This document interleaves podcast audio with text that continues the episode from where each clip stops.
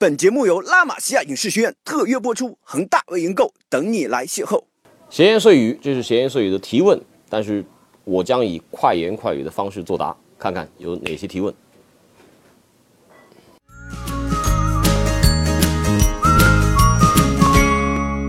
门兴五连败后换帅，却迎来了一波连胜。前不久更是主场大破拜仁，是因为换帅如换刀，还是球员此前出工不出力？球员肯定是出工又出力，而门兴哪怕是在五连败期间，他的状态并不差。还可以跟大家补充一句啊，门兴格拉德巴赫在七十年代就是温格的主队，他最喜欢的一支球队。突然发现，比国足道歉次数更多的是铁道部门啊！一晚点就用家常便饭式的口气表达诚挚的歉意。严老师能否在节目当中反映一下，替国足伸伸冤？呃，这个我真没这能能力做到。我觉得，如果国足什么时候能够预告一下他道歉的时间，这个对我们会有帮助。上一季给。严强留言啊，他答应约梁红叶回国上节目的。听说这段时间梁老师在北京啊。OK，呃，我们希望在西甲的这个冬歇期结束之后，请梁红叶过来跟我聊一聊。我们 COP 很关心 詹俊哥的终身大事，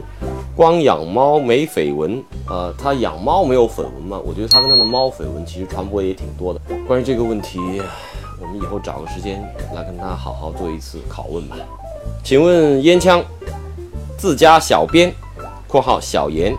如此黑你，到底是无心插柳还是有意为之？请正面回答。我现在正在正面着你，小严就站在我的侧面。我正面回答问题的时候，他在侧面做很多事情，我并不知道，不知情，所以这事真不能怪我。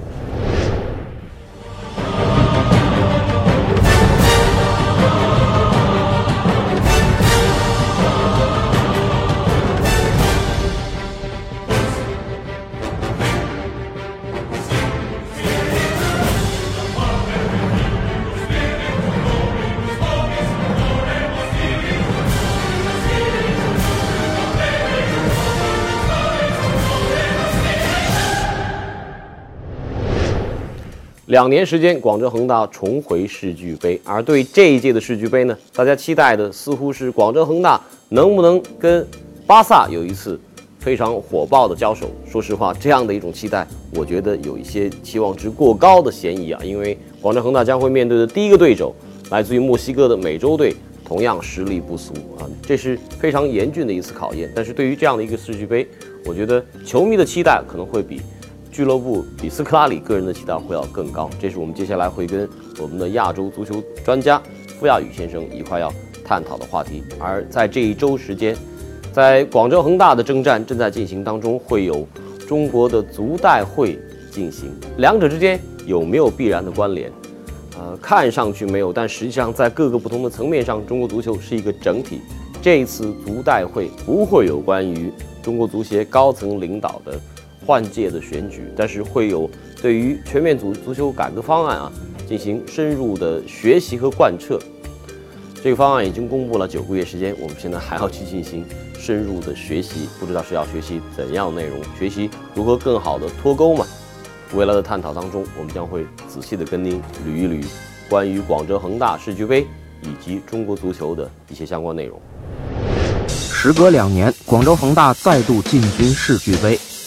二零一三年的十二月十四号，凭借埃尔克森和孔卡的进球，里皮的恒大二比零战胜埃及球队阿赫利，与瓜迪奥拉的拜仁会师半决赛。在这场亚欧巅峰对决中，里贝里、曼朱基奇和格策在七分钟内打进三球，帮助拜仁三比零完胜。恒大全场只有两次射门，拜仁则有二十八次射门，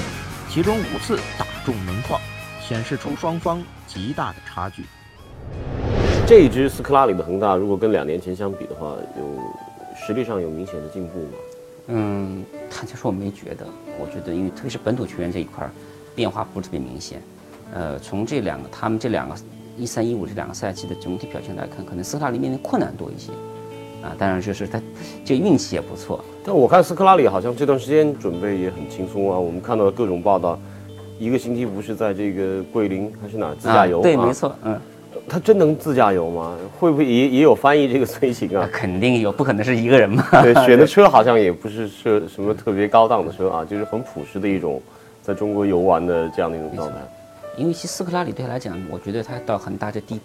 第半第一个半半个赛季，已经是绝对的成功。没有输过一场球。对，是是不败战绩呢，拿到了这个双冠王，这个确实他比里皮的难度，我说是要大很多。对啊，这一点我觉得要承认老帅的功力。当然，我一直也强调，也要也要承认俱乐部对他的支撑。对我呃给里皮当时做过一次很长的一次采访，跟拍他跟拍了一天啊，然后呢有大概两个小时的一个对话。说实话，我觉得里皮可能跟斯科拉里在风格方面是有一定差别的。那后来跟思远、跟其他的一些跑恒大的记者聊，也是这么说，说里皮呢 可能会更加严格一些，是个绝对权威级的一个教练。斯卡里让人感觉他更像一个有这个父辈长者的风格。很多拉丁教练啊、南美教练都是喜欢以一种呃这个家长的比较温和的方式去管理球队。我看到他最近好像也是把一些中国记者邀请到他的这个住所啊，来跟大家来进行沟通。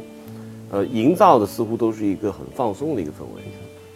这、这、这两者之间，教练的风格对球队会有怎样的？呃，像这样的情况，我跟你说，斯科拉里很不容易，因为他是中途接手，对而他的前任卡纳瓦罗很得到本土球员的拥戴对，啊，这种情况下是而且他去的时候，感觉当时恒大的外援状况很差。而且伤病很多。对，就主要就是伤病对，基本上是靠这个前半个赛季都是靠着这个本土的球员在这撑着。没错。所以我想，我们回顾一下斯科拉里刚到中国那一段时间，其实后来他也是大家对中国足球员大加赞赏，因为他最困难的时候，实际上是像郜林、于汉超、郑龙这些本土球员帮他度过了就这个球他执教最难的开始阶段。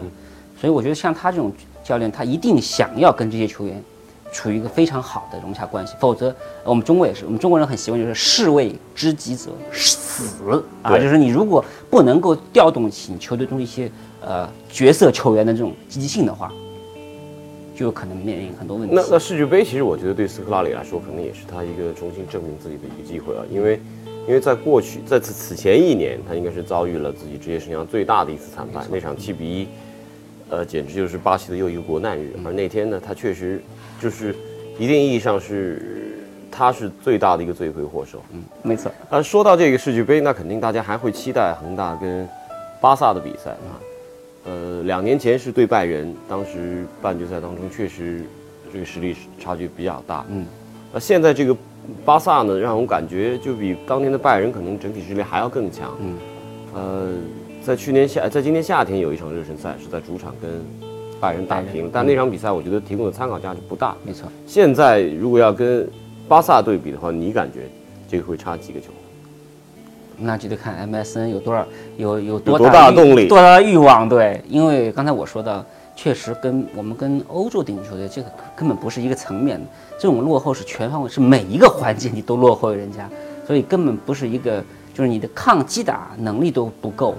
所以你光挨打就是也打也是防不住的，所以这种东西，嗯、只能是自我安慰一场比赛。刚才我说了，看 MSN 他想进多少对啊，当然。而且我觉得打巴萨之前，甚至你有没有这个打巴萨的机会尚未可知，因为对，没错，我看了一下这个墨西哥的美洲队啊，呃，我总感觉他们比赛能力特别强。实际上，任何一个杯赛当中，只要你碰到一个墨西哥队，都会非常难打。没错，其实我们注我注意到最近，呃，我们国内很多舆论呢，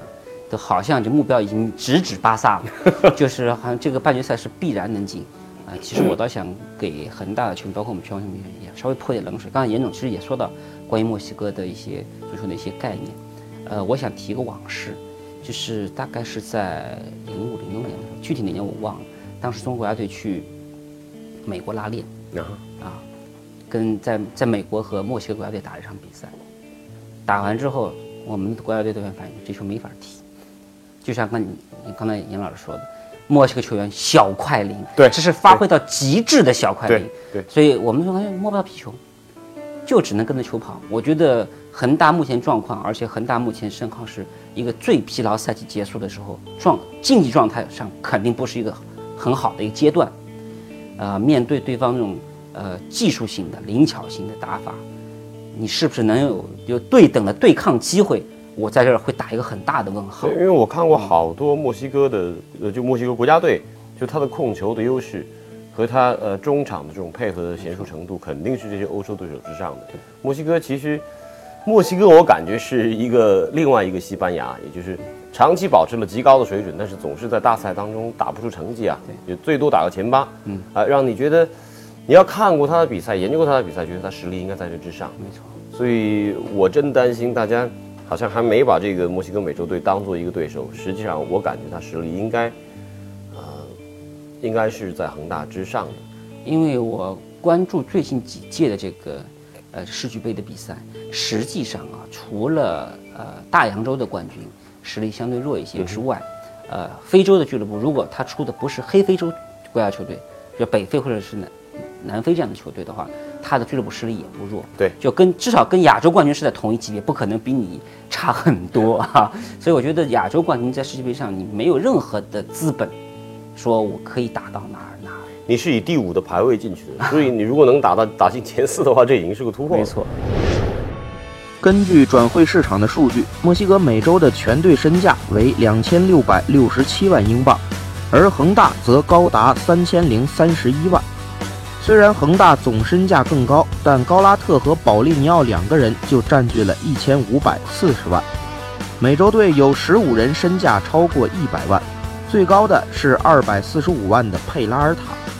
这位三十一岁的前锋曾在伦敦奥运会决赛梅开二度，帮助墨西哥二比一战胜了内马尔领衔的巴西国奥队。去年的世界杯，他也在墨西哥一比零战胜喀麦隆的比赛中进球。在墨西哥国家队四十五次出场，他打进了二十一球，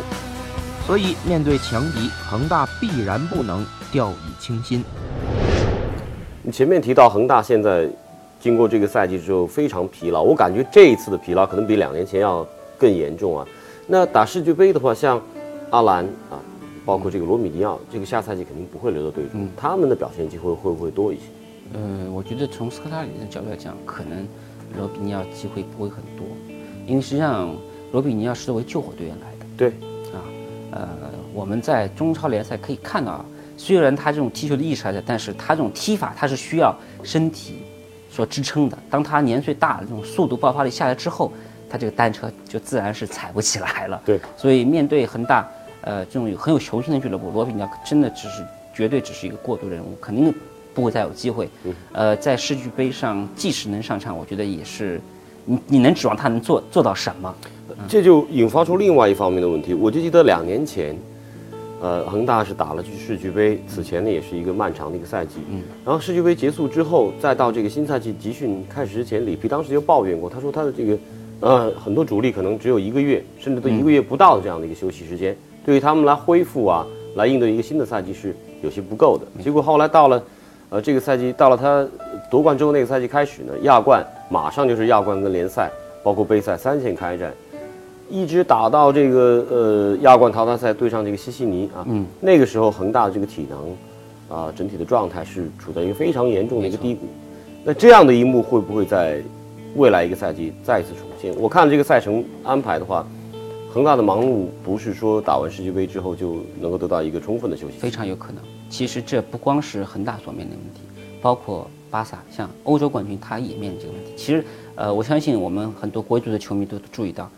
打完世参加世俱杯的这个冠军球队，在世俱杯之后，他都会面临一个很严重的问题。皇马，没错，二十二连胜的皇马啊，就是到世俱杯之前，他都维持一个很好的状态，但是世俱杯他一下把他整个连整个赛季的节奏，对，全部打乱了。对，这不光是，所以世俱杯现在就变得有一些尴尬，就在这里，啊。就是大家都都想踢啊，这是一个很正规的、很高规格的赛事，但是它在他又很很难融入我们目前说的这个职业联赛的赛季的规划当中。恒大一样会面临问题，已经很累，然后十二月份打完联赛，马上如果他的国脚一月份可能还要参加国家队的训练的话，那么你可以想象，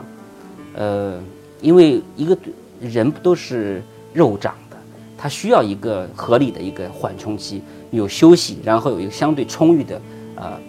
备战这个季前时间，让你做好足够的储备，你去以应付下一赛季很繁忙赛季。如果你中间这个断掉之后，那不光是体能，还还可能很多的伤病。其实恒大的伤病，很多时候也是因为这种原因，就是你季前的储备不够，在你面对大强度的比赛时候，就会很容易的引发你造成各种各样你想象不到的，甚至觉得你意料不到的伤病。就有点积劳成疾的意思。但是我现在就有些迷茫了，我就觉得像恒大这样的俱乐部，呃，他最开始打亚冠，打亚冠眼看有戏的时候呢，会把世俱杯当做他的一个目标。如果世俱杯实际上是变成了一个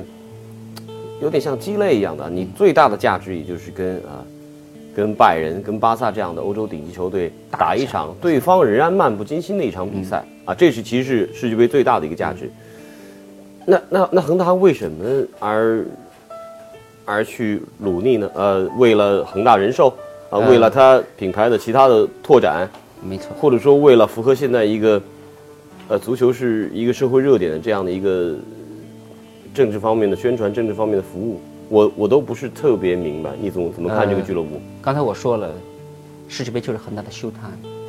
这个秀就是刚才包含了刚才杨老师说了很多很多的内涵的。政治、商业对啊，恒大需要在国际舞台、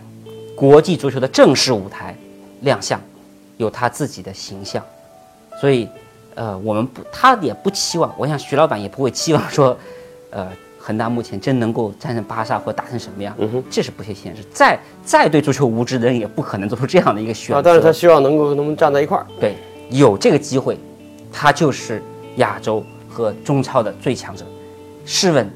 还有谁能做到？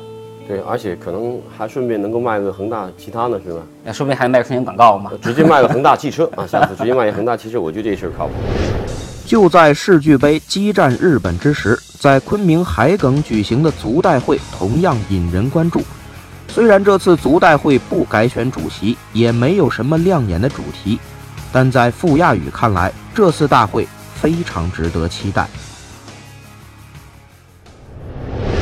这一次足代会，我看了一些相关的预热的一些文件，比较有趣。首先不会对这个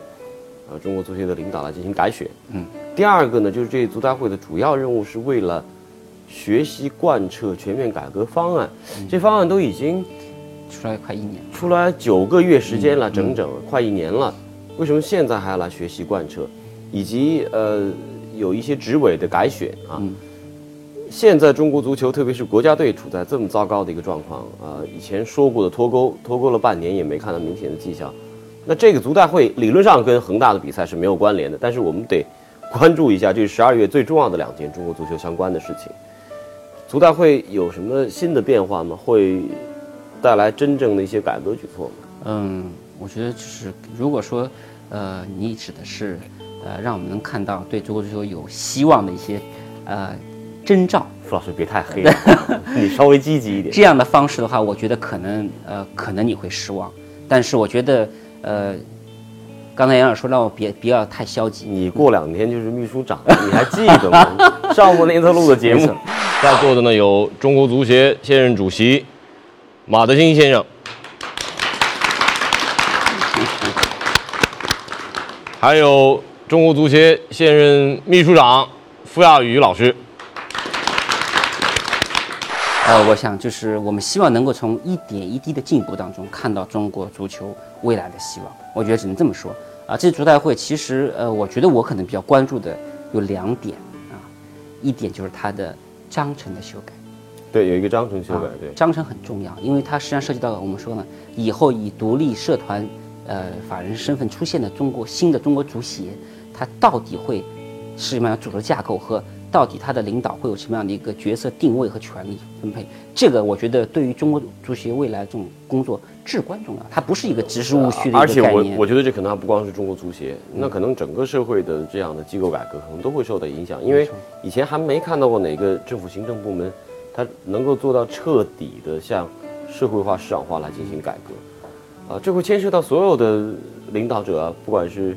蔡振华、是张健没错，还是足协的这中层的工作人员，他们的身份如何转换？呃，这当然，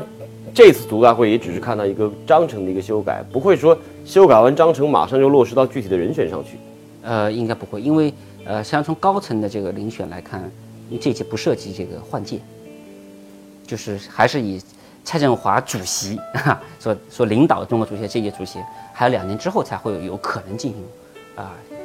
换届选举啊，我指的是换届。那么我觉得第二，刚才说的第一，第一个章程，第二个就是我们说的这个，其实就是足协高层人事变化啊。一方面是我们说的未来的这个副主席也好，像秘书处的这个领导也好啊。另外一个就是中国足协的这个智囊，就是我们原来说中国足协副主席、执委，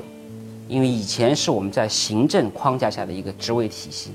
啊，是有除了这个有呃总局的体系，像我们原来这个主管中心领导之外，更多还有地方体育局的领导。然后还有一些其他政府部门，像公安部啊、教育部都有人挂职在这边挂一副主席的对。，现在呢，就是据我知道，就是像因为像公安部、呃教育部啊这些